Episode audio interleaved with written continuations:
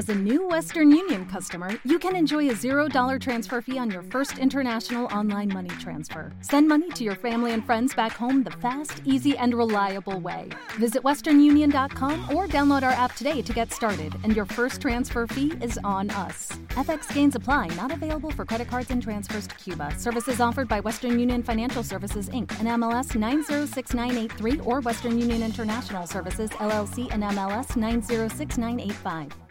En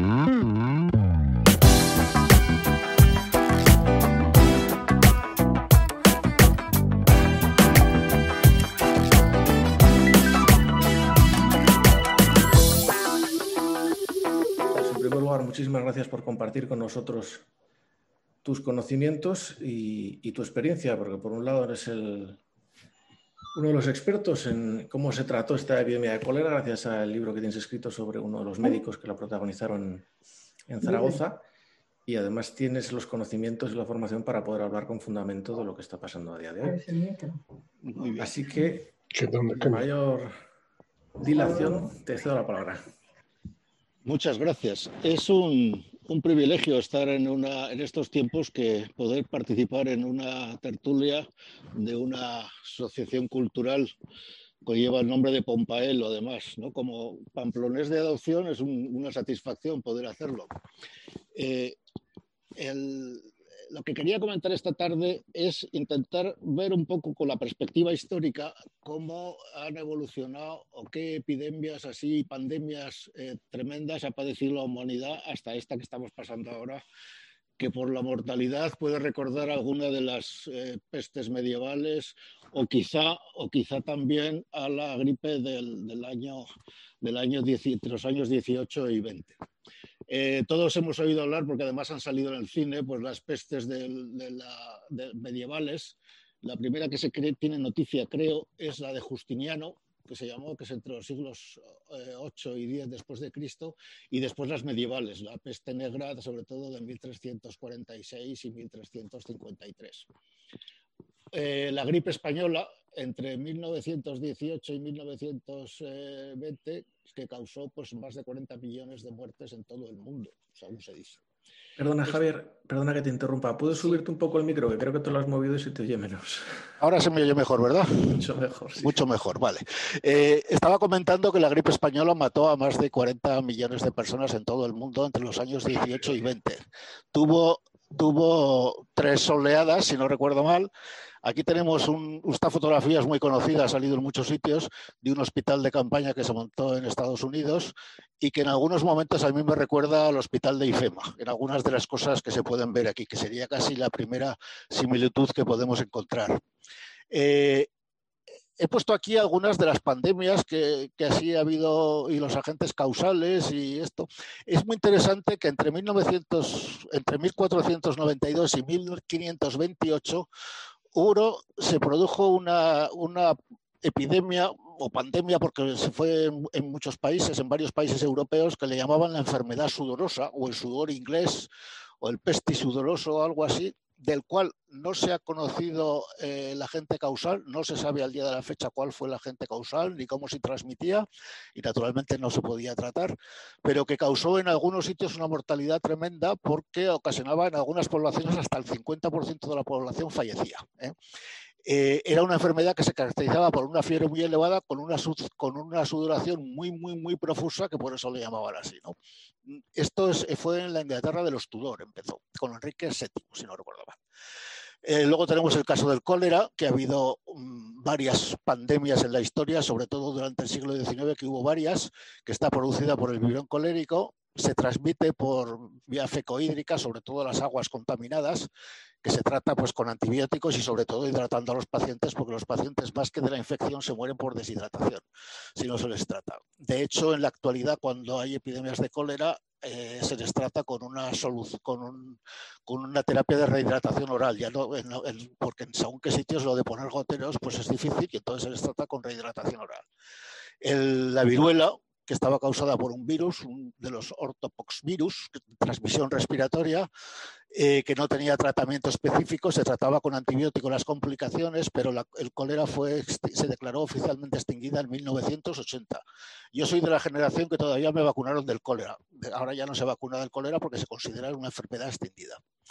Tenemos la gripe que se presenta de dos maneras, eh, de forma epidémica que es eh, como fue la del 18 y como fue hace yo creo que unos 10 años o algo así, la gripe A, la H1N1, que está causada por virus influencia, que se transmite sobre todo por vía respiratoria y también por fómites. Fómites son las manos, los objetos, etc.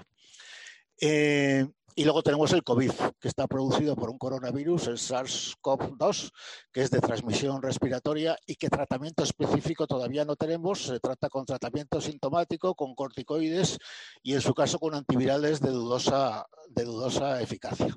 Esto es así un panorama general de estas desgracias que ha padecido la humanidad desde hace muchos años. Eh, centrándonos en lo que estábamos, la epidemia de cólera del 1885 es interesante ver que el, vibrión colérico, que entonces se llamaba Bacillus vírgula, lo descubrió Koch en 1883 pero desde que presentó el descubrimiento hubo acaloradísimas discusiones, incluso en el mismo acto, la primera vez que lo presentó, eh, que dio una conferencia con los sobre esto, hubo acaloradísimas discusiones, porque durante muchos años eh, los, médicos o la, clase médica, los científicos, no aceptaban lo que ellos llamaban la teoría parasitaria. Es decir, ponían en duda que las bacterias o los microorganismos produjeran enfermedades como el cólera. ¿Eh? En agosto de 1885, perdón, porque eso es una errata, es el 85, el cólera entró, mira que lo he revisado, ¿eh? además, el cólera entró en España por, por Novelda, en la provincia de Alicante, pero en el 84 ya estaba, por ejemplo, en Francia y venía avanzando desde la India, que es donde empezó la pandemia del siglo XIX, venía avanzando cada año y por eso ya se podía predecir. Es interesante decir que Amalio Jimeno Cabañas, que era un catedrático de terapéutica de Valencia, que después fue catedrático en la Universidad Central de Madrid, que era la más la mejor de entonces, la Universidad Central, eh, logró encontrar el bacilo cova, en el bacilo de colérico en las deposiciones de los enfermos aislarlo y cultivarlo. ¿eh? Y a pesar de eso se seguía discutiendo si el vibrión colérico causaba o no el cólera. Eh, puesto que vamos a hablar del cólera en Zaragoza, es importante ver en qué situación se encontraba la ciudad en aquel año, en 1885. Y la situación sanitaria de Zaragoza, pues digamos que invitaba directamente que hubiera una epidemia colérica. No, no se disponía de agua, de agua corriente potable, eh, se distribuía el, agua pues, eh, a partir de depósitos y solo en las casas más, digamos, más pudientes de la ciudad eh, llegaba limpia. El resto se compraba a los aguadores o en las fuentes y desde luego era agua contaminada. Era agua contaminada. No existía una red de alcantarillado, que no, existió hasta 1911. Se funcionaba con pozos negros y se producían frecuentes filtraciones desde los pozos negros a depósitos de agua de bebida la leche estaba adulterada con agua y el agua naturalmente no era potable y burlando las inspecciones sanitarias. ¿no? Entonces mm, se daban todas las condiciones para que en cualquier momento se produjera un, brote epidémico de cólera y lo que se produjo no fue un brote, fue desgraciadamente una, una grave epidemia. Ese año, por ejemplo, pues fue en, octubre, cuando ya la epidemia estaba de capa caída, fue cuando se inauguró los tranvías de Zaragoza, que entonces todavía eran tirados por mulas. ¿eh? Que el, que conozca Zaragoza era el tranvía que iba a Torrero. ¿eh? La línea de Torrero era, la, que, la que tenía el tranvía tirado por mulas. Eh, a diferencia de lo que hemos conocido con la epidemia del COVID, el, cólera se sabía que venía, se sabía que venía incluso desde un año antes, y hace un año antes la Academia de Medicina, en una sesión en la que intervinieron varios académicos, entre ellos el doctor Félix Alamendía, eh, tomó el acuerdo de encargar a tres académicos, que fueron eh, García eh, Fernández de la Vega y Jimeno Fernández Bizarra, la creación de una comisión para eh, estudiar un plan de defensa ante el cólera.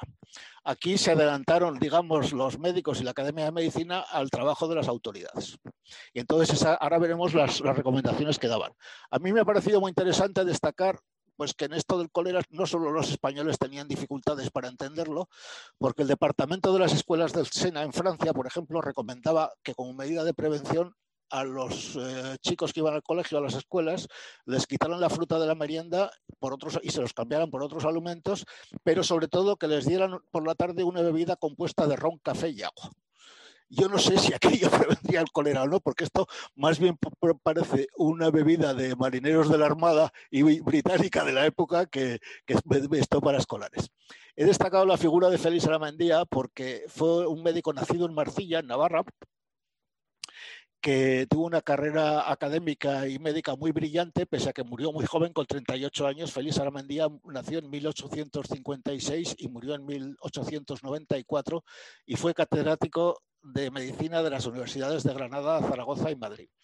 En Zaragoza fue una personalidad, por supuesto, y en Madrid también una personalidad de la medicina, y además en Zaragoza pues fue vicepresidente de la Diputación, diputado provincial y, varias cosas más, porque era un hombre con muchas inquietudes sociales.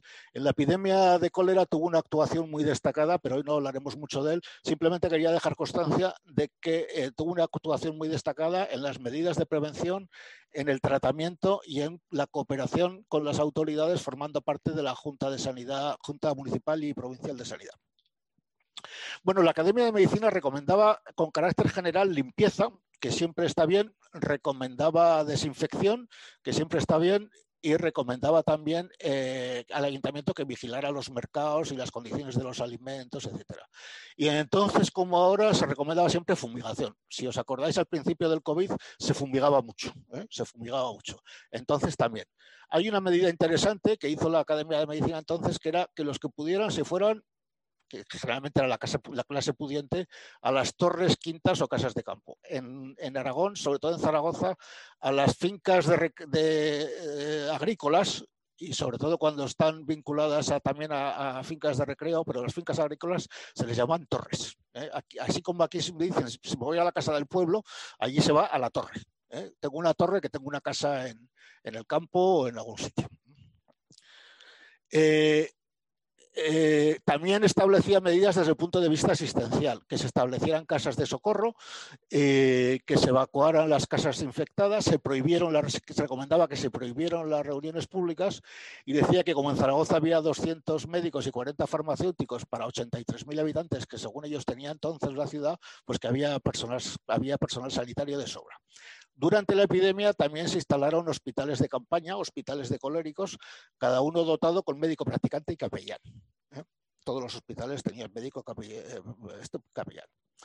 Eh, las instrucciones que daba la Academia de Medicina para la población en general, insisto en que esto es un año antes del cólera, de que apareciera la epidemia.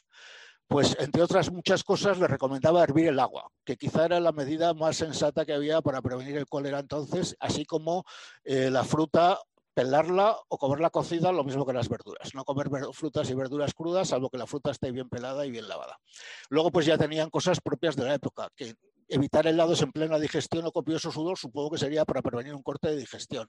Y bueno, por supuesto, limpieza de los excusados, cloacas y cañerías. Estas medidas parecen muy razonables para prevenir una epidemia de cólera. Eh, con los conocimientos que tenemos hoy, probablemente recomendaríamos hervir el agua, comer las verduras cocidas, etcétera. Eh, bueno, y luego también es muy interesante la hidratación del colérico con infusiones o agua azucarada también es importante que esta medida parece muy razonable, así como otras, pues bueno, mm, que se evitaran las pasiones, no sé qué querrían decir exactamente con evitar las pasiones, ¿no? Podemos interpretar qué sería aquello. Eh, también había remedios populares, ¿no? Así como yo no sé si en el COVID ha habido así remedios populares, pues en, en los periódicos de la época pues recomendaban fumigar con cloro. Ya hemos dicho que las fumigaciones eran propias de la época, y luego hay alguno otro que era el que se llamaba preservativo del cólera, que era una placa de cobre que vendían para ponértela sobre el abdomen y así prevenías el cólera. Eh, eh, había otras, por ejemplo, un dispositivo que era la lejía colador Fénix, y no lo he puesto porque no lo he localizado, pero eh, tengo un, un, anuncio del periódico en plena epidemia de cólera diciendo que hacían descuentos en ataúdes, así como, como. Esta fotografía es del Café Ambos Mundos de Zaragoza, que era uno de los cafés de más postín que había entonces en España, que mi abuela Lola Mendía decía que tenía tantas mesas como días tiene el año. ¿eh? Entonces lo he puesto porque durante la epidemia en este café eh, se convirtió en la consumición estrella eh, el vaso de agua hervida. Era, lo ofrecieron a sus, a sus clientes como una bebida para poder estar allí y que fuera segura. En la epidemia de cólera del 85, así como ahora tenemos el lío de las vacunas y el lío de la vacuna de AstraZeneca y todo eso, hubo una polémica monumental con la vacuna del doctor Ferran. El doctor Ferran era un médico que nació en 1851, eh, o sea que era un médico que estaba en aquella época en plena madurez y profesional y que era, eh, se hizo bacteriólogo, más o menos con, auto, con auto, autodidacta y muy estudioso de los trabajos de Pasteur. Se convirtió en un bacteriólogo, aparte de otras habilidades que tenía, se convirtió en un bacteriólogo importante. En 1884 ya publicó un trabajo sobre, sobre prevención del cólera y el Ayuntamiento de Barcelona le envió a Francia para a Montpellier para estudiar cómo manejarse en una epidemia de cólera que ya estaba entonces en Francia. El problema que tenía este hombre es que sus relaciones con la vida universitaria, con las autoridades y con el mundo científico, pues era difícil. Era difícil. Por ejemplo, eh, con su vacuna, pues no quería demostrar cómo hacía los cultivos y cómo los filtraba y cómo conseguía las, bacterias. O sea, digamos que mantenía el secreto del procedimiento. Eh, esto, esto le hacía tener dificultades con las autoridades. En aquel momento, Romero Robledo, que era el ministro de Gobernación, que no era precisamente un hombre tolerante ni afable, eh, pues en algún momento le llegó a prohibir los experimentos que estaba haciendo y se le escuchó este comentario en las Cortes, no en público, sino un comentario, lo que hoy llamarían un robado, ¿no? De eso que está el micrófono abierto, pues entonces se le escuchó este comentario que decía que vaya Ferran a, practicar sus procedimientos y a estudiar la enfermedad a la India, decía, a la India, ¿eh? que vaya a la India y que lo estudie allí, que aquí en España no lo va a hacer. En Zaragoza se creó eh, entonces, bueno, mm, como decía este, este, periódico que he puesto aquí, que no se lee, pero lo, cuento, en, eh, Ferran generó una atracción tremenda de todas las provincias españolas que enviaron comisiones de médicos y de científicos a estudiar allí eh, la vacuna que estaba haciendo, si era eficaz y si no era eficaz, y sobre todo que se trajeran la vacunación para poder ponerla en todas partes. ¿no?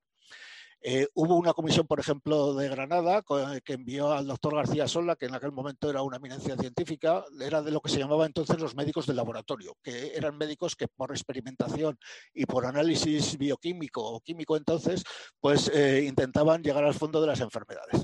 En Zaragoza enviaron una comisión formada por médicos de la Academia de Medicina, que era el doctor Aramendía, eh, Fernández de la Vega por la Facultad de Medicina y por el Ayuntamiento, uno de ellos que era concejal, que era el doctor Arboniés, y otro médico más, que era el doctor Jimeno Fernández Bizarra, que también era una personalidad de la época en Zaragoza. Fueron a, a Valencia, estuvieron con Ferran, pasaron visita a enfermos coléricos, vieron al microscopio preparaciones y cosas de esas, y cuando volvían, eh, hacían escala en Barcelona, supongo que por el ferrocarril o por lo que fuera. Al regresar estaban en Barcelona, en la Fonda España de Barcelona, y recibieron un telegrama del gobernador civil de Zaragoza eh, muy amable que les decía que les felicitaba por el trabajo, que estupendo y que todo, y que se quedaran cinco días en Barcelona antes de volver a Zaragoza porque había cundido el pánico en Zaragoza porque iba a venir gente a Zaragoza que venía de Valencia, que había muchos coléricos. Entonces tuvieron claro, una sugerencia de un gobernador en aquella época, se obedecía y punto. Y entonces se quedaron 15, se quedaron cinco días en Zaragoza. Los resultados que presentó la comisión era que se trataba de cólera porque lo habían visto por la clínica de los pacientes y porque habían observado el, el en el microscopio. Y con respecto a la vacuna de Ferran, que todavía hoy se sigue discutiendo sobre ella, pues recomendaban vacunar y continuar investigando, porque decían que lo que no se habían observado era efectos adversos, utilizando la terminología de hoy, y que lo que había que hacer era pues hacer lo que hoy llamaríamos un ensayo, que entonces no se hacían ensayos, sino se investigaba, eh, para comprobar si era eficaz o no era eficaz. ¿eh? Eh, hubo una pequeña polémica en Zaragoza, bueno, pequeña no, porque en aquellos tiempos como ahora todo se engrandecía. Ramón y Cajal era entonces catedrático de medicina en Valencia, pero era, mm, ya sabemos que es de Petilla de Aragón, que Petilla de Aragón es la barra, pero mm, estaba muy asentado en Zaragoza y, el, esto. Y entonces eh, hubo un intento de que eh, la Academia de Medicina designara a Ramón y Cajal para comisión, como comisionado de Zaragoza. La Academia de Medicina lo desestimó porque Ramón y Cajal no era académico de la Academia de Zaragoza, porque estaba en Valencia. Y bueno, eh, designaron a Aramendía, pero hubo quien se tomó muy mal aquello, dijo que se le había hecho una ofensa tremenda y no sé qué. Y la Diputación Provincial le encargó a un médico de la beneficencia, que era el doctor Lite, para que fuera a Valencia, se pusiera en contacto con Ramón y Cajal y estudiaran el caso y después les informara. Eh, Ramón y Cajal y cumplió la tarea, volvió a Zaragoza y dictó una conferencia en la Diputación que fue concurridísima y que está muy bien reflejada en los medios de comunicación de la época, que él en aquella, en aquella conferencia, mm, después de una conferencia larguísima sobre todo aquello, pues eh, discrepaba sobre si aquello era el vibrión colérico o era una peronosfora de no sé qué, todas aquellas elucubraciones que hacían, pero terminaba diciendo que bueno, que la vacuna no hacía daño y que lo que había que hacer es investigarlo. Sin embargo, después en sus memorias, esto está, lo he comprobado con los periódicos de la época, sin embargo, Ramón y Cajal en sus memorias lo que dice es que aquello no era una vacuna en condiciones y que recomienda no vacunar, pero los testimonios documentales que hay de la época mm, dicen lo contrario. Y el, historiador de la medicina, López Piñero, pues también dice que lo que dice Ramón y Cajal en sus memorias, pues que no es exactamente lo que dijo en aquella conferencia famosa. Eh, la Diputación de Zaragoza hizo con Cajal lo que no hicieron los demás con los demás médicos que no cobraron ni un céntimo. A Ramón y Cajal le dieron una importante cantidad de dinero que empleó en comprarse un excelente microscopio. ¿eh? Eso es lo que dice la época. Eh, bueno, es interesante ver cómo reaccionaban los políticos y cómo reaccionaban los ambientes populares. Eh, Romero Robledo, que era el ministro de Gobernación, pues lo que dijo en público fue que mientras él fuera ministro no pasarán de cinco los casos sospechosos que se registran en Madrid diariamente. Eh, ¿Esto por qué era? Pues porque no querían reconocer que había una epidemia en, España. Eh, después de hacerles hacer cuarentena, el gobernador civil convocó a los comisionados de Zaragoza diciéndoles que destruyeran las preparaciones microscópicas y todas las muestras que habían traído de Valencia porque había cundido el pánico. A pesar de que los médicos se resistieron y le explicaron que aquello eran preparaciones microscópicas, que aquellos bichos estaban muertos y tal y cual, fueron obligados a destruir todo el material científico que se habían traído, aunque algo se debieron quedar, pero fueron destruidos. Alfonso XII pues quiso ir a visitar las zonas afectadas y el gobierno de Cánovas le negó el permiso porque le daba miedo que el rey se enfermara. ¿eh? Se fue por su cuenta a Aranjuez, eh, ordenó que se abriera el Palacio Real para alojar a las tropas de la guarnición y hizo lo que hace un monarca en estos casos, que es proporcionar consuelo, repartir ayudas, etc. A su regreso a Madrid, supongo que para la ira de Cánovas, pues tuvo un recibimiento apoteósico. El 21 de junio del 85, cuando se declaró la epidemia en Madrid, eh, hubo una revuelta que iniciaron los comercios de frutas y verduras a los que se unieron los comercios del barrio de Salamanca, que acabaron concentrándose en la, Puerta del Sol. El gobernador civil le entró el pánico, llamó al ministro de Defensa y el capitán general le ordenaron sacar las tropas, sacó las tropas, hubo algún disparo aislado y se acabó la algarada. En aquellos tiempos las manifestaciones se resolvían a tiros y se acabó la algarada. En Zaragoza. En Zaragoza no se quiso reconocer la enfermedad que existía hasta un mes más tarde de fallecer el primer caso, el primer paciente.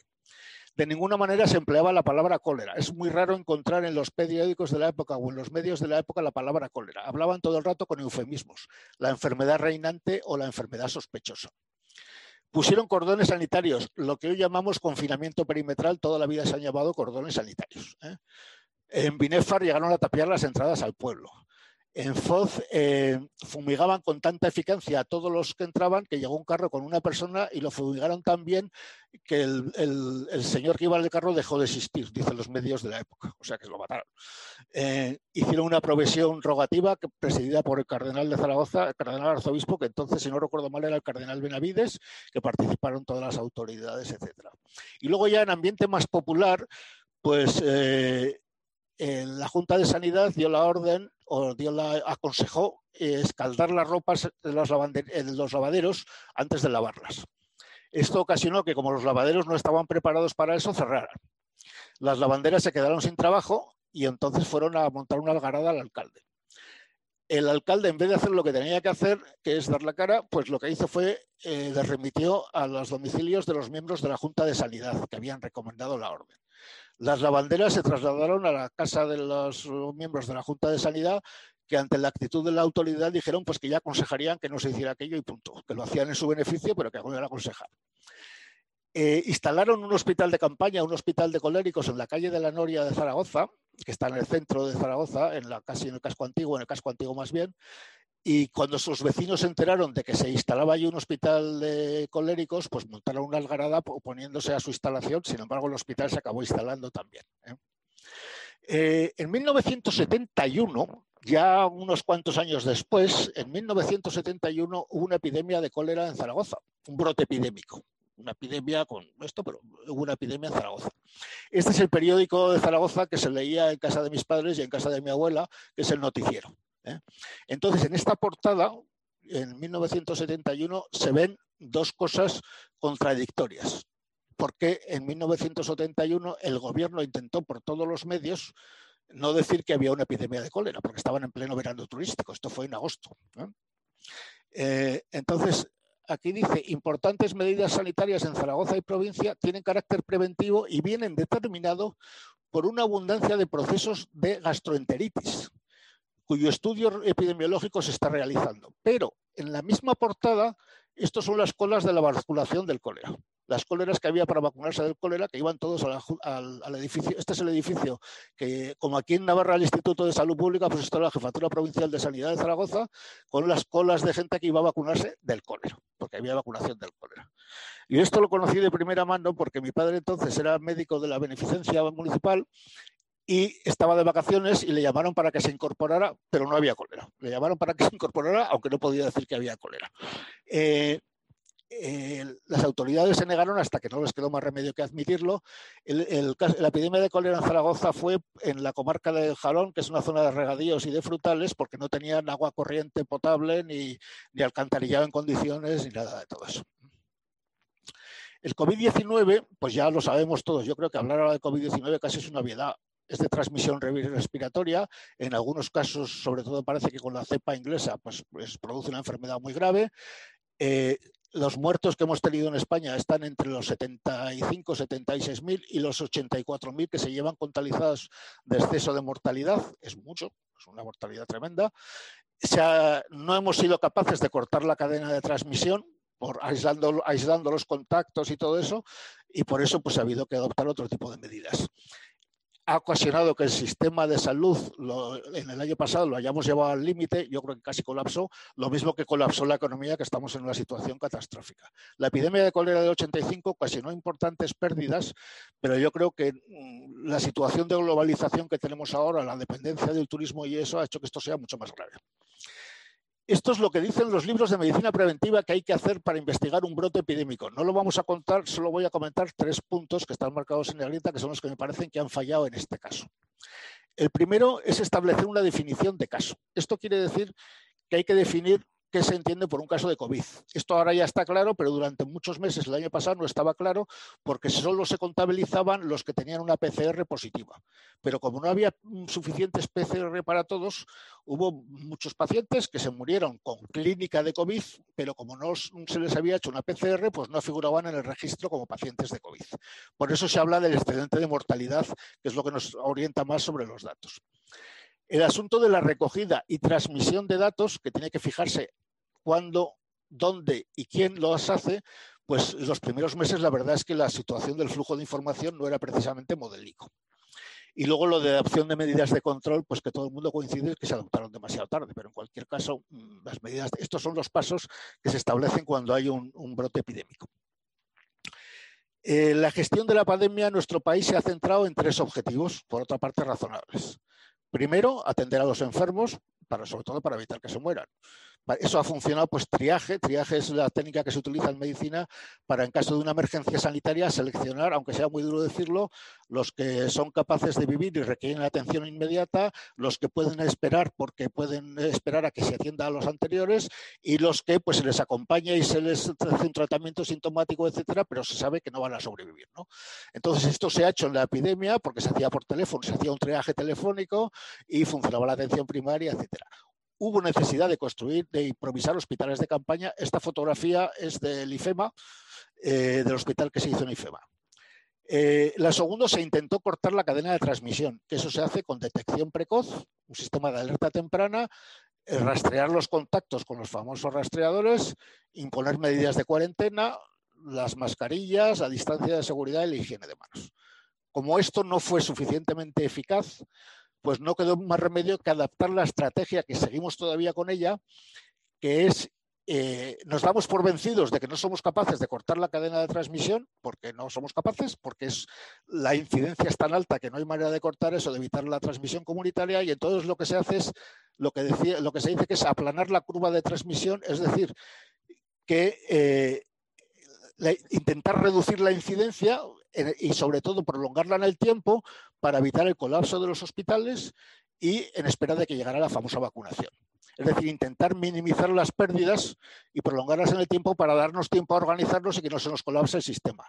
Para eso se han utilizado pues, los cordones sanitarios, que es lo que ahora llamamos cierre perimetral, el cierre de establecimientos públicos e incluso pues, llegamos al confinamiento estricto de la población, que fue la única manera de reducir la tremenda incidencia y prevalencia que llegamos a alcanzar el año pasado.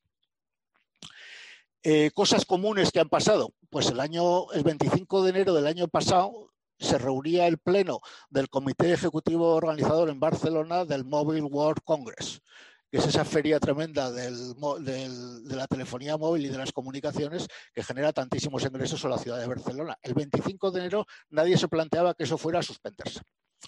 En Zaragoza estaba previsto una exposición eh, en el año 1885, que además una exposición en la que se invirtió porque eh, se construyeron edificios algunos de ellos todavía eh, están en uso. Por ejemplo, el Museo de Zaragoza se construyó para la exposición de Zaragoza. La Escuela de Bellas Artes de Zaragoza es un edificio precioso de la misma época. El Matadero Municipal Antiguo es de la misma época. Son edificios modernistas preciosos de la época.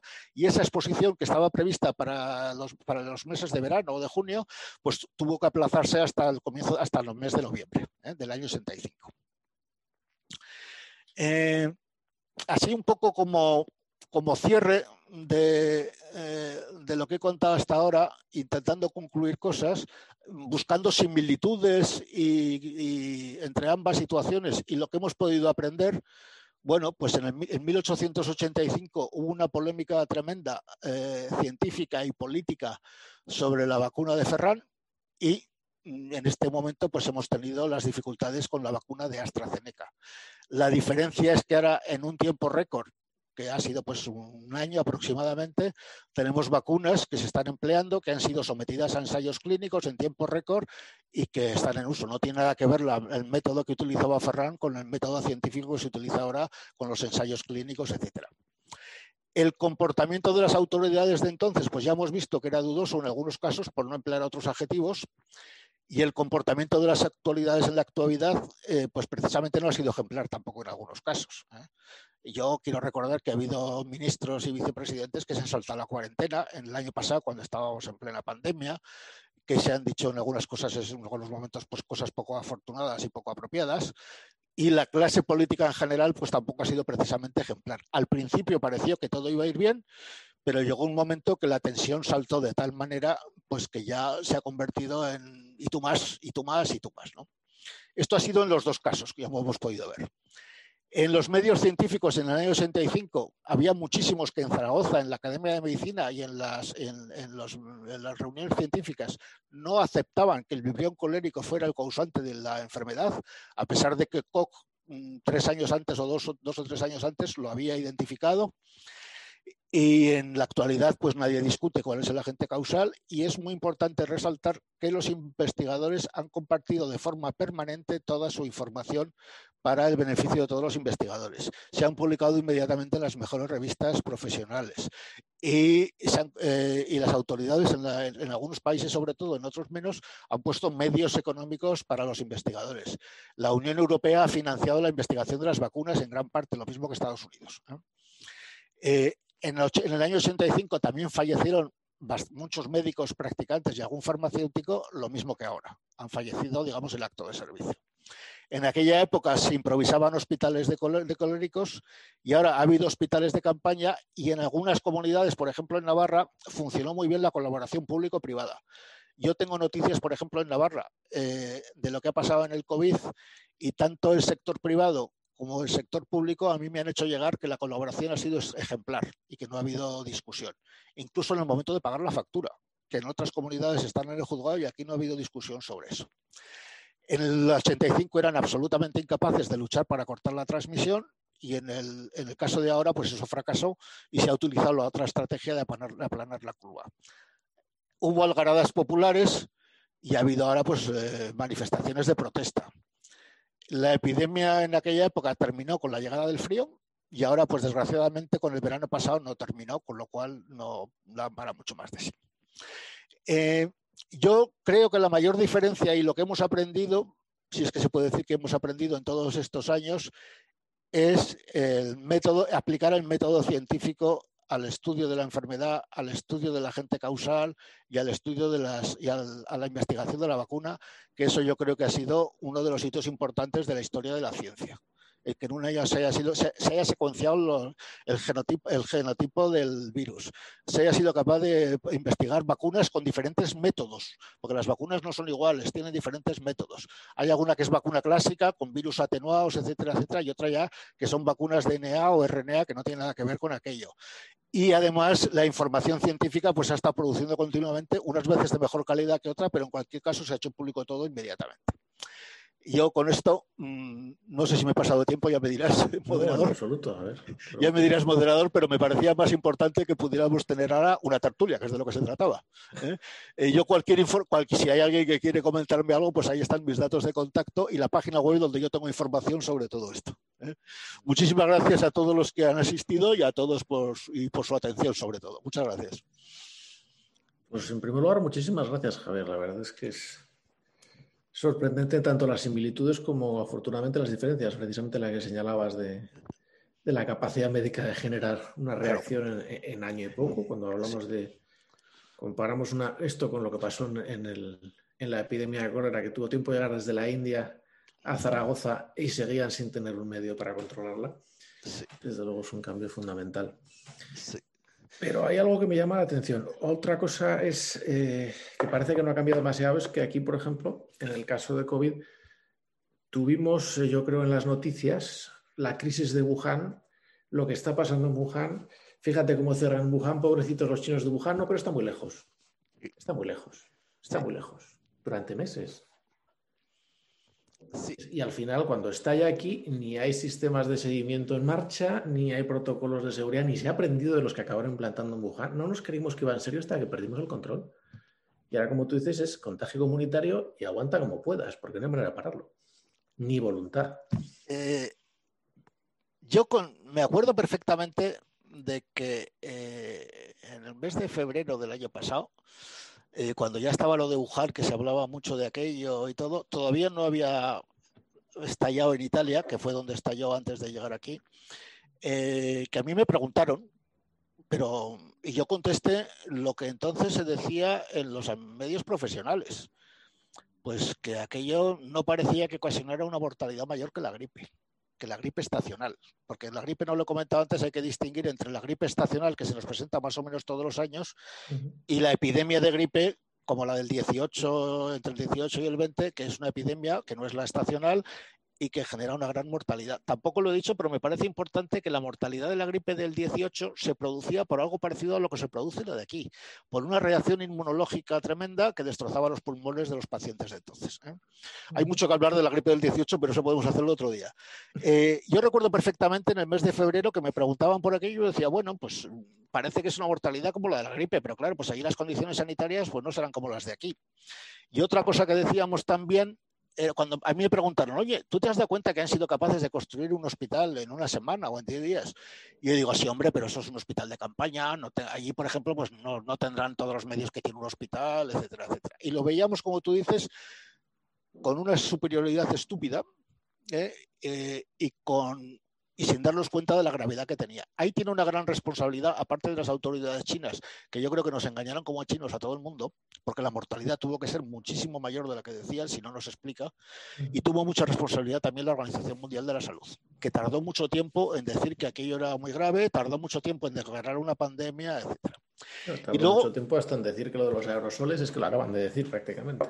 Luego, por otra parte, cuando estalló el asunto en Italia, que lo tenemos al lado, pues eh, hasta prácticamente que teníamos aquí una situación muy grave, no se cortaron los vuelos, no se establecieron medidas de, precaución, no se, eh, en la mayoría de los sitios, eh, aquí en Navarra se produjo una excepción muy interesante en el hospital público, en el complejo hospitalario, no se lanzaron a adquirir material de prevención, no se lanzaron a adquirir nada.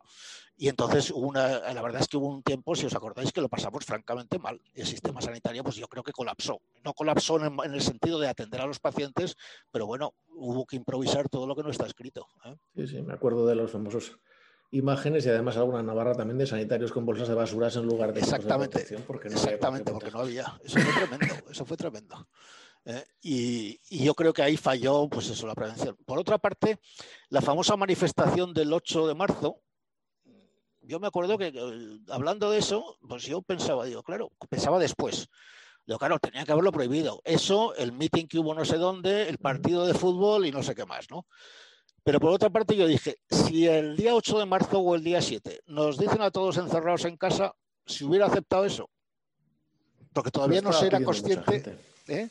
Yo creo que la estaba pidiendo mucha gente. El problema, efectivamente, es si estás dispuesto a educar y avisar o claro, Claro. Y después ya, claro, pues se precipitó todo porque aquello fue una catástrofe, vamos, una catástrofe tremenda. ¿eh? Si nos ponemos en la mentalidad de la época del año 65, aquello fue un cataclismo para ellos también. En Zaragoza se murió, murió muchísima gente, se cuentan por miles los muertos en Zaragoza. Y en España mm, no hay cifras exactas, pero, pero se habla de 80.000 o 90.000 muertos también en España. Un médico alemán que era entonces muy conocido en España, que era el doctor Hauser, hablaba de decenas de miles de muertos en España sin ninguna, sin ninguna duda. En una población que era una décima parte de la actual, ¿no? Pero la actual. Exactamente, aquello fue un, aquello fue un cataclismo también, ¿eh? Mm. un auténtico cataclismo. Hay una cosa que me llama muchísimo la atención y que ha señalado muy bien, dices, aquí hemos perdido el control de la transmisión hasta el punto de que hay transmisión comunitaria y, a ver cómo y por dónde, y se siguen negando canales como los colegios, que, es evidente, pero bueno, como no se puede hacer nada con ellos, pues se ya. ya. Hombre, yo espero, a ver, lo de los colegios es que también tienen que hacer un balance de beneficios-riesgos, ¿no? Claro, dejar a todos los chicos en casa con esto y pues eh, claro, eso causa a, la educación y por lo tanto al país le causa un perjuicio a medio plazo tremendo. Mm, Entonces, claro, eso hay que, no sé, yo también digo yo con carácter general una cosa que he venido diciendo desde el año pasado. Eh, yo no me atrevo a hacer una crítica feroz, como te pediría el cuerpo, de la gestión de la pandemia, porque yo a veces digo, yo hubiera sido capaz de hacerlo mejor. Y entonces ya no lo sé, ya no lo sé. Porque claro, esto fue un cataclismo eh, de la enfermedad hace un año, no se sabía tanto como ahora tampoco. Eh, Javier, a mí, bueno, estoy completamente de acuerdo. El problema es que, dices, en España pensábamos, como tú dices, que esto era pues, bueno, una gripe un poco fuerte, que ya vendrá y que estos chicos se han protegido mal. Pero solo podemos decir pues digamos tú y yo que tenemos poco que ver con China y con la situación epidemiológica allí, pero es que hay gente, como tú dices, la OMS, pero sobre todo también en el Ministerio, que tienen como trabajo enterarse de ello.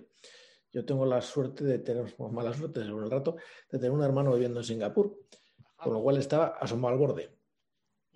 Y cuando te estaba diciendo que viene, que viene, que os pongáis en marcha, que viene, que viene, es que estuvo meses así.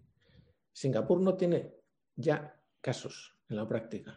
Y es, no es porque se hayan contagiado todos, están vacunando como locos, es verdad. Bueno, han empezado ahora, de hecho. Han retrasado al máximo. Eh, porque han conseguido cortar el contagio. Y lo han cortado a lo bruto, efectivamente. Eso aquí puede ser un poquito duro de tragar, pero no hace falta irse a Singapur. Tienes Nueva Zelanda, que también es verdad que tiene bastante mar. Bueno, Nueva Zelanda es un país ejemplar en la, en la epidemia. Claro, ahí voy. Es que es un país ejemplar. es es un país ejemplar, porque allí desde el primer momento eh, cerraron todo, cerraron la frontera también y todo, mm. y además en cuanto había dos casos cerraban todo y se acabó la historia. Nueva Zelanda ha sido un país ejemplar y la primera ministra de Nueva Zelanda ha debido ganar muchísimo prestigio en su país por cómo ha gestionado la crisis, sin duda ninguna. El caso de Nueva Zelanda es digno de estudio. Lo que dicen de los países estos asiáticos en primer lugar, es que tienen una mentalidad distinta. Todos hemos visto a los japoneses siempre con la mascarilla puesta en situaciones normales, ¿eh? por razones y luego los japoneses, claro, son las medidas de higiene las extreman. Eh, y además estaban acostumbrados a gestionar este tipo de cosas porque la epidemia del gripe de hace 10 años sí que les afectó mucho a ellos. Y entonces ya pues tenían cierta experiencia. Yo creo que de todas formas aquí hemos percado de tener un complejo de superioridad poco apropiado en su momento. ¿eh? Creo que eso nos, pasó. Y las autoridades pues no estuvieron finas, desde luego. ¿eh? Probablemente les pesó más eh, el coste político que tenían adoptar determinadas medidas que otro. ¿no? Claro, yo cuando oigo a una no voy a recordar una política que dijo en público, yo creo que en el Parlamento, no estoy seguro, que es que eh, Italia, España y Nueva York estaban en la misma línea y que por eso se había transmitido. Cuando se dicen esas cosas, pues la verdad, hombre, no es muy apropiado que una ministra de España o una vicepresidenta diga esas cosas en el Parlamento. No recuerdo exactamente quién era. Pues eso no parece muy apropiado, ¿no? La verdad. Eh, luego, eh, también se produce ahora una cosa que es lo que llamamos la fatiga pandémica, que también se produjo en el año 65, que llega un momento que la gente ya no soporta el no poderse tomar una caña, no soporta tener que ir con mascarilla, no soporta que lo encierren en casa y claro, eso acaba generando problemas, aparte de la economía, claro. Sobre todo si los ejemplos son los que estabas diciendo. Entonces tienes al ministro que se van de vacaciones, al señor que se va a hacer surfa a Portugal, cuando te están dejando claro, y el caso que decíamos de los colegios, si fuéramos lo suficientemente sinceros para decir, oiga, es que no podemos asumir el coste de que un padre se pueda quedar en casa si tiene un niño en clase. Si asumiéramos que hay contagio y lo va a haber, y es un canal brutal, como ya están teniendo que reconocer tranquilamente más de un país europeo, y aquí no lo hacemos porque el impacto económico es más lo que podemos organizar aquí. Sí. Además, tenemos que darnos. Perdón, sigue, sigue. No, lo que quiero decir es que si por un lado vemos medidas que nos dejan claro que ni los que gobiernan ni están a cargo de la emergencia sanitaria se toman en serio ese tipo de restricciones, dices, ¿cómo van a pedirle a alguien que no salga a tomarse algo o que no dé una lista con los vecinos o que. Claro, es que eh, ahí nos fallan el, pues el ejemplo de las autoridades, ¿no? Que estando todo el país confinado, pues me voy a pasar visita, me voy al médico el fin de semana a, mi, a la ciudad donde resido. Eh, o me voy a Valencia, me organizo un meeting el viernes y ya me quedo el fin de semana, ya me quedo las vacaciones de Semana Santa. Digo Valencia o no sé dónde, ¿no? Esto no es precisamente ejemplar ni favorece nada. Pero bueno, yo debo decir que en el caso de Navarra que yo sepa, no ha habido más incidencias con eso que una comida en el, Palacio de la Diputación, que yo sepa que yo sepa, digamos de comportamiento poco apropiado, que yo sepa solo ha habido eso.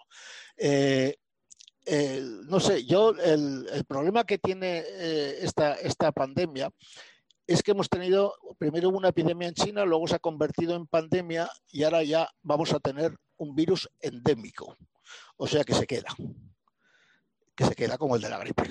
¿eh? Se queda. Esto ya no se acaba con él, se queda.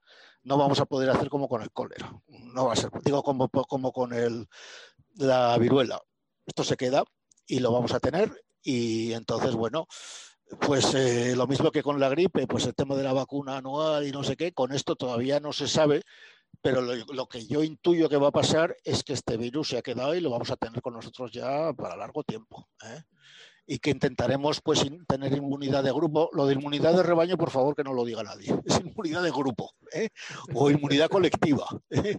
porque las pues personas no forman rebaños, forman, grupos o es inmunidad colectiva. Bueno, tendremos inmunidad colectiva si, siempre y cuando no aparezcan cepas o variantes nuevas que sean que la vacuna no les produzca no produzca inmunidad para ellas, pero vamos, es ya tenemos, digamos, los sistemas de salud occidentales, como el nuestro, se caracterizan hasta hace un año porque toda la mortalidad, o sea, las, personas que se morían en España se morían de enfermedades cardiovasculares, de enfermedades crónicas, eh, como dicen por ahí, no, transmisibles, y de problemas de salud mental. De eso se moría, la gente en España así y de cáncer.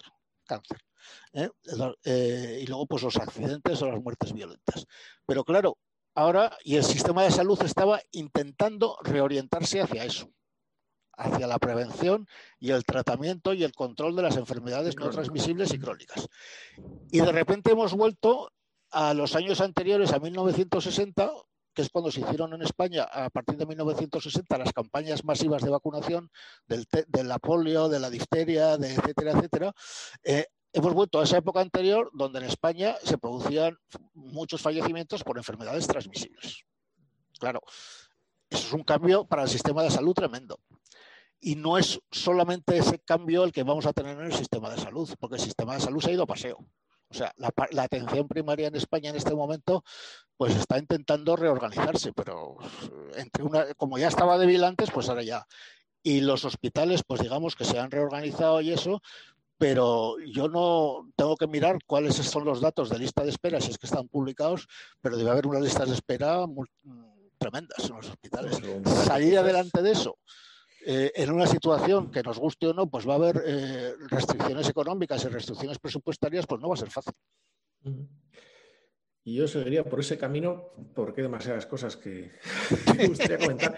Pero tenemos una pregunta de Pablo que ha dicho si quería, si podía plantearla. Sí, Javier, pues sí, muchas, muchas gracias. Muy, muy interesante todo, Javier. Yo la verdad es que yo me empecé a asustar el año pasado cuando estábamos en Inforsalud y nos mandaron a casa a todos, ¿no? Ya no habían ido ni médicos, yo creo que ni de Madrid, ni de País Vasco, ni de, ni Andalucía, pero sobre todo cuando los negocios chinos del barrio cerraron, ¿no? Eh, ah, es verdad que cerraron los primeros, es verdad. Sí, sí, cerraron los primeros, ahí dices tú, ostras, oye, eh, debiera haber a los padres y los suegros, mejor lo dejamos, dejamos una, una temporada. También, y también es interesante lo que has comentado de la, la reorientación del sistema sanitario, claro, estábamos orientándonos cada vez más a, tratamientos más ambulatorios, ¿no? reduciendo el número de camas, reduciendo eh, eh, este tipo de, servicios. ¿no? Claro, ahora a, ver qué hacemos. Vamos a tener que volver a construir hospitales otra vez, a, hacer mega pues hospitales, a crecer cada vez más. Será una es una tendencia eh, que bueno, que a ver, eso, a, ver, qué dicen los gestores. Y tú que has tenido mucha puestos de responsabilidad en el Servicio Navarro de Salud y conoces bien el, Consejo Interterritorial, eh, me gustaría preguntarte sobre eso. A mí me parece bastante poco edificante, ¿no? Los consejos interterritoriales que ha, habido. No sé ah, cuál es tu, impresión, que lo has vivido desde, desde, dentro y que ahora lo has visto desde fuera. No sé cuál es tu impresión, pero a mí me parece bastante lamentable, ¿no? A ver, ya puestos, llegados a este punto, mm, me voy a franquear un poco también, porque hay varias cosas que, a mí me han parecido mal, ¿no? Lo primero que me ha parecido mal y me parece muy grave y muy importante es que ha pasado un año de la pandemia, desde que se declaró en España eh, la, pandemia, y nuestro eh, gobierno de España y nuestro Parlamento de España no han sido capaces de, legislar una ley, de hacer una ley orgánica, de hacer una ley orgánica que complemente la ley de medidas urgentes de salud pública, que creo que es del año 86 o 80 y los años 80, y la ley de salud pública del año 2010 o 2011, de tal forma que para adoptar determinadas medidas no haga falta decretar un estado de alarma. Es decir, la ley de medidas urgentes de salud pública de los años 80 te autoriza, por ejemplo, a decir a una persona que tiene que quedarse en casa o que no se puede ir del hospital. Pero no te autoriza a decir que, no puede, que la población no puede viajar o no te autoriza a ese tipo de cosas. Porque eso es un derecho constitucional. Y entonces, lo mismo que desarrollando la Constitución para limitar las libertades que están establecidas en la Constitución, se requiere una ley orgánica. Yo creo que han tenido tiempo de hacer una ley orgánica de medidas urgentes de salud pública, no necesariamente de COVID, de salud pública, que permita una gradación de las medidas que se adoptan con criterios y con sistemas de control, de control de la autoridad que está adoptando esas medidas urgentes. Eso no se ha hecho. Y entonces a mí eso me parece mal. Otra cosa que me parece mal es lo de los consejos interterritoriales. El Consejo Interterritorial del Sistema Nacional de Salud en realidad es un órgano pues que está pues para aconsejar, para recomendar, para hacer estudios conjuntos y cosas de esas. Siempre nos hemos quejado de que en España pues no se adoptaban medidas de obligado cumplimiento en materia de salud. Los que hemos trabajado como tú, Pablo, en, tecnologías y sistemas de la información siempre decíamos que esto había sido un desastre, que todavía a día de hoy nadie ha fijado cuáles son los estándares de intercambio de información clínica en España, si se utiliza unos o se utiliza otros o tal y cual. Y el Ministerio de Sanidad no ha tenido liderazgo ni capacidad para establecer un marco de interoperabilidad. Bien. Esto, para los que no sean del gremio, pues era un inciso nada más. Entonces yo creo que el Consejo... Hay unos cuantos del gremio y es muy importante. Ah, no hay colaboración ni en el intercambio de datos, es lo que estabas diciendo tú antes. Entonces eso es muy importante. Lo mismo que la transmisión de datos de salud pública, pues los primeros meses fue un caos aquello, si os acordáis, ¿eh? de cómo contaban los casos y quién transmitía la información. A mí entonces lo que me parece muy grave es que en el Consejo Interterritorial, según nos convenga, manda muchísimo o según nos convenga, no. Y entonces eso en esta epidemia no va a ser así. A mí no me parece bien que la gestión de la pandemia a partir de, creo que fue los comienzos del verano pasado, se convierta en cogobernanza. Y entonces cuando hay cogobernanza y la, la, presidenta de Madrid adopta determinadas decisiones, que no quiere decir que yo las apruebe, ni mucho menos, pues no puede adoptarlas. Pero luego, para no sé qué, dice, bueno, es que y se tienen que aguantar porque no tienen un instrumento legal para decir que no o no lo quieren emplear. Cuando otras comunidades les piden, por favor, que hagan un estado de alarma porque tienen que confinar a la gente, dicen que no hace falta. Si hay gobernanza, porque no lo hace. En fin, hay una serie de incoherencias que yo creo que en una situación de crisis lo primero que tiene que haber es un liderazgo claro. Un liderazgo claro y establecer perfectamente qué es lo que se tiene que hacer, quién lo tiene que hacer, cuándo lo tiene que hacer. ¿no? Y eso, pues, pues yo creo que no está claro. Hoy yo no sé quién tiene la autoridad para prohibirme a mí ir a Santander, a, mi casa, pasar el fin de semana, si depende de... Ya eh, esta semana he tenido que hacer un viaje a Barcelona por trabajo. Entonces yo para ir a Barcelona, yo tenía que hacer un papel, una declaración responsable para poder entrar y salir de Cataluña y además acompañarla de una convocatoria de la empresa a la que iba y tal y cual. Entonces yo digo, si esto lo necesito para entrar y salir de Cataluña, a lo mejor lo necesito para entrar y salir de la barra. Y como no encontraba nada, acabé llamando a un amigo abogado. Digo, oye, ¿sabes cómo está esto? Eso no es normal que la, que la población esté así. Y eso que yo tengo recursos para investigarlo, para preguntarlo y para tal. Pero no todo el mundo tiene esa capacidad de, buscar esas cosas. Eh, pues yo creo que esto no está bien. Yo creo que tenía que haber un liderazgo claro y tenía que haber establecido unas reglas generales. Eh, y, tenían que implementarse porque, como estamos viendo, en los aeropuertos no se pide la PCR, no se está pidiendo más que como eran aleatoriamente. Y aleatoriamente. aleatoriamente quiere decir el día que no está nadie para verificarlo, porque no se ha visto un caso. En el viaje que hice yo a Barcelona, yo llegué a Barcelona y nadie me preguntó nada. Lo mismo en las carreteras, dice los controles de, pero si no controla nadie. A la vuelta sí que me paró la policía foral en la estación y me pidió. Es el primer caso que veo. A la vuelta, en la estación ayer, mm, la policía foral estableció un cordón allí que no pasábamos nadie sin, mm. sin identificarnos y tal, pero nada más. Y otra parte pues yo, he ido a Galicia, Madrid, Sevilla y no me ha parado nadie en la carretera. Lo único que he visto son los cartelitos de la DGT eh, que ponía que había controles en carretera, pero no he visto ninguno. Claro, luego de repente se dijo que como el Consejo Interterritorial habían adoptado una decisión por consenso que era de obligado cumplimiento, pero tal consenso no existía. Entonces era de obligado cumplimiento o no. Entonces yo creo que esto, esto si hubieran hecho los deberes, hubieran hecho una ley orgánica de salud pública, pues estaría establecido quién, qué, cuándo y cómo. Claro. Y no está. Lo mismo que estaría establecido la información, cómo se tiene que transmitir, dónde, en qué formato, etcétera, etcétera, y en qué momento. Y eso no se ha hecho. ¿eh? Lo que es la gobernanza de una crisis. Me da la sensación de que han estado más. Sí, perdona, Jaime, que me da la sensación de que han estado más interesados en la propaganda. Sí, yo creo que a partir de determinado momento, una vez que pasaron la crisis de pánico, a partir de determinado momento les ha preocupado. Yo hago una comparación y, las, y la distancia es sideral, ¿eh? pero cuando las tropas alemanas invadieron Rusia en la Segunda Guerra Mundial, a pesar que es como ahora, a pesar de todos los avisos que tenía Stalin, a pesar de todo lo que le decían los espías, a pesar de todo lo que le decían las embajadas, a pesar de todo, pues mm, negó la evidencia y no se preparó. Llegaron las tropas alemanas e invadieron Rusia. Y durante creo que tres o cuatro días Stalin desapareció. Y se fue a su casa, a su dacha, a su casa de campo, porque estaba descompuesto. O sea, parece ser que no sabía cómo reaccionar y estaba bloqueado. Y al tercer o cuarto día, pues los miembros de su gobierno, o los, no sé si era gobierno exactamente o qué, fueron a buscarle la dacha, porque claro, necesitaban que alguien liderara aquella catástrofe. Y parece que Stalin pensó que iban a matarlo. y cuando comprobó que no le iban a matar porque le tenían muchísimo miedo, entre otras cosas, pues ya entonces se recuperó y empezó a mandar. Y entonces hubo un momento que empezó a mandar, lideró aquello, etcétera. Y a partir de determinado momento se preocupó más, digamos, de la propaganda política que de otras cosas. ¿eh? Entonces, aquí les ha pasado, sea digo, la distancia sideral. Tenían todas las advertencias, negaron la evidencia, se quedaron bloqueados durante los primeros días del mes de marzo y finales de febrero y a partir de entonces ya empezaron a hacer cosas. Y cuando pensaron que la crisis ya estaba superada, pues ya hubo una declaración que a mí me sorprendió mucho que dijo, hemos vencido la pandemia. Ya está. Otra declaración que a mí me escandalizó fue, vamos a vacunar masivamente en 23.000 puntos de vacunación. Mm. Que yo inmediatamente cuando escuché aquello dije, suma de centros de salud más consultorios, pero él no sabe cómo se va a vacunar.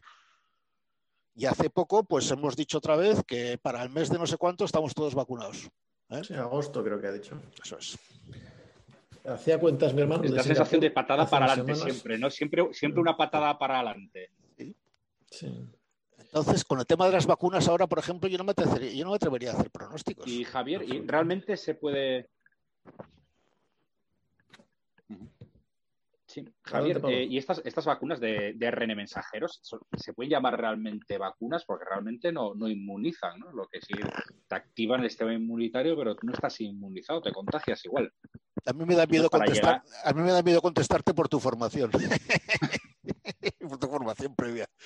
Eh, la verdad es que no lo sé. Lo que hacen es, eh, mm, por lo que yo, yo no, la verdad es que eso no lo he estudiado a fondo.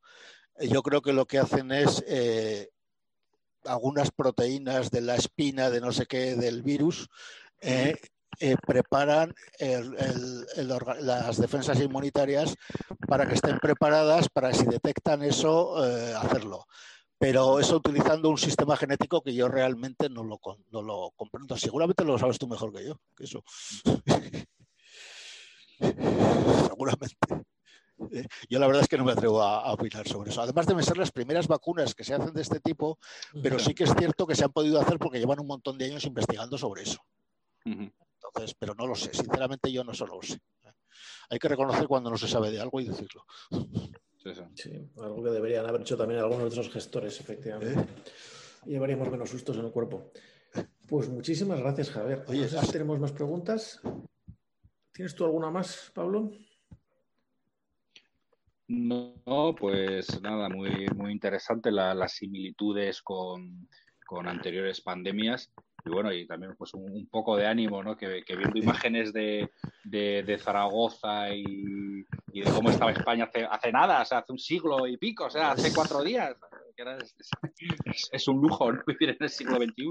Hombre, hemos mejorado mucho, ¿eh? Hemos mejorado muchísimo. ¿Eh? Yo que nací en el año, en los años 50, hacia finales de los años 50, yo haciendo memoria, veo cómo ha cambiado España muchísimo. En dos etapas, mm. además. Yo creo que distingo dos etapas de memoria de cuando era crío y de ahora. Yo recuerdo cuando era crío, pues eh, Zaragoza, como estaba entonces, yo he conocido todavía las calles de Zaragoza, no exactamente del casco viejo, sino ya de lo que aquí podríamos considerar el ensanche adoquinadas. ¿eh? Adoquinadas y casi sin coches. ¿eh? Y el frutero que donde compraba mi familia, eh, ahora van con furgoneta, entonces iba con un caballo, tira por un con un carro, tira por un caballo. ¿eh? Y esto lo he visto yo. Y, en Zaragoza no había supermercados, ni había, no, había teléfonos móviles, no había supermercados ni cosas de esas, y el teléfono desde luego no era una cosa generalizada. Y la medicina de entonces pues no tiene nada que ver con la de ahora, afortunadamente. Y luego la segunda etapa que he visto es la desde que entramos en la Unión Europea. Esto ha pegado un cambio también monumental. Eh, mal que nos, afortunadamente para nosotros, yo creo que ha sido mejor. Eh. La entrada de España en la Unión Europea, yo creo que cambió España, eh, con toda seguridad. Es lo mejor que nos ha podido pasar, desde luego. A pesar de las críticas que le hagamos con la gestión de las vacunas y con todo, lo mejor que nos ha podido pasar. Mejorable será siempre, pero desde luego que sí. Oye, pues ha sido un placer estar con vosotros esta tarde. ¿eh? Lo mismo eh, digo, además con una puntualidad prácticamente inglesa, sí. en una hora y poquito, ah, tema tratado y preguntas hechas. Muy bien. A mí me dejas eso que te, me habrás notado en una cierta, unas ciertas ganas todo el tema de, de lo que es cortar la transmisión, porque me da una rabia tremenda que otros países lo hayan conseguido y aquí hayamos tirado la toalla, yo diría que casi antes de empezar, porque yo recuerdo los esfuerzos de traza que algunos hemos tenido por aquí conocido en una reunión con varias personas, una resulta al día siguiente se hace el PCR positiva, avisan de que ha tenido un contacto peligroso solamente a los mayores de no sé qué edad que estaban en esa reunión. Al resto ni se lo dicen. Entonces, cuando confundes eso con trazabilidad, no te extraña que Singapur esté libre y nosotros no. Yo, por otra parte, tampoco sé por qué ha fracasado el radar COVID. Pues porque no se han empeñado en que lo usemos. Porque no he visto, no he visto ningún interés en promover eso. No lo sé, y nos, ha, costado mucho dinero, ¿eh? Radar COVID. Mira, en es, que, es que, realmente no, no, ha no, ha no ha funcionado el radar COVID. No ha hecho falta. lo he llegado a probar. Que, eh. No ha hecho falta. Lo que decíamos el caso de Singapur, para entrar en, unos, en un centro comercial tenías que demostrar que lo tenías y lo que tenías activado. Que si no, no entrabas. Literalmente. Entonces, si no nos tomamos en serio la traza, pues no se la va a tomar en serio el ciudadano. Pero ni de broma, vamos, si no das un motivo para ello. Claro. Y bueno, lo que decíamos, por ejemplo, no sé si sabes, el radio de, cercanía entre aparatos que da, como decíamos antes, hace saltar la alarma de contagio o de situación de riesgo en un colegio. es porque están a menos de los dos metros. El famoso metro y medio al que se supone que están las mesas es menor que los dos metros que exige la aplicación para considerar los riesgos. Con lo cual, es que sí, pero en, Alemania la aplicación, la aplicación que tenía en Alemania, que era bastante similar, tuvo millones de descargas y funcionó muy bien en la primera ola, que, no olvidemos que fue la más letal de todas, la primera ola. Mm. Pero aquí es que muchos, aquí no estaba funcionando, si recuerdas, cuando se estaba descargando y diciendo descargarla, no funcionaba. Aquí tardó en ponerse en, funcionamiento en varias comunidades autónomas meses. y no estaba el protocolo bien, no estaba bien el, protocolo bien también, yo creo, para, para para decir que había habido un positivo, o sea, que ha habido, que había fallos, pero no tanto tecnológicos, yo creo, como de, proceso. De concepto. Está mal definido el proceso, estaba mal definido qué medías, estaba mal definido qué, criterios usabas. A mí. Sorprendente. Eh, ¿Cómo, notificabas un positivo? Para los que sois del gremio, a mí me preocupa el certificado digital de vacunación. Espero mm, que no repitamos las tonterías habituales. A ver, da, por hecho que sí. La experiencia es la que es. Otra cosa es que el proyecto lo tengan que hacer con fondos europeos y alguien se preocupe de evaluar. Pero, en fin, ¿eh? Yo me gustaría que, eh, que hubiera pues un marco de interoperabilidad y esas cosas, no sé. O que, si no lo hace el Estado, pues que vaya un marco de interoperabilidad y, en fin, no sé, esas cosas, ¿no? El Estado solo no debe poder hacerlo porque, eh, por lo menos hasta ahora que yo, que yo sepa, claro, vacuna a las comunidades autónomas y el registro de vacunación de momento lo tienen las comunidades autónomas. Entonces, si va a haber un registro nacional, bien, pero si no hay un registro nacional tendrá que ser con las comunidades autónomas. Y si hay un registro nacional tendrán que establecer cómo, se, cómo es el flujo de información, que para eso es interoperabilidad. Y si, es un, si es un certificado digital autonómico, pues a ver si lo hacemos interoperable, digo yo, ¿no? No sé.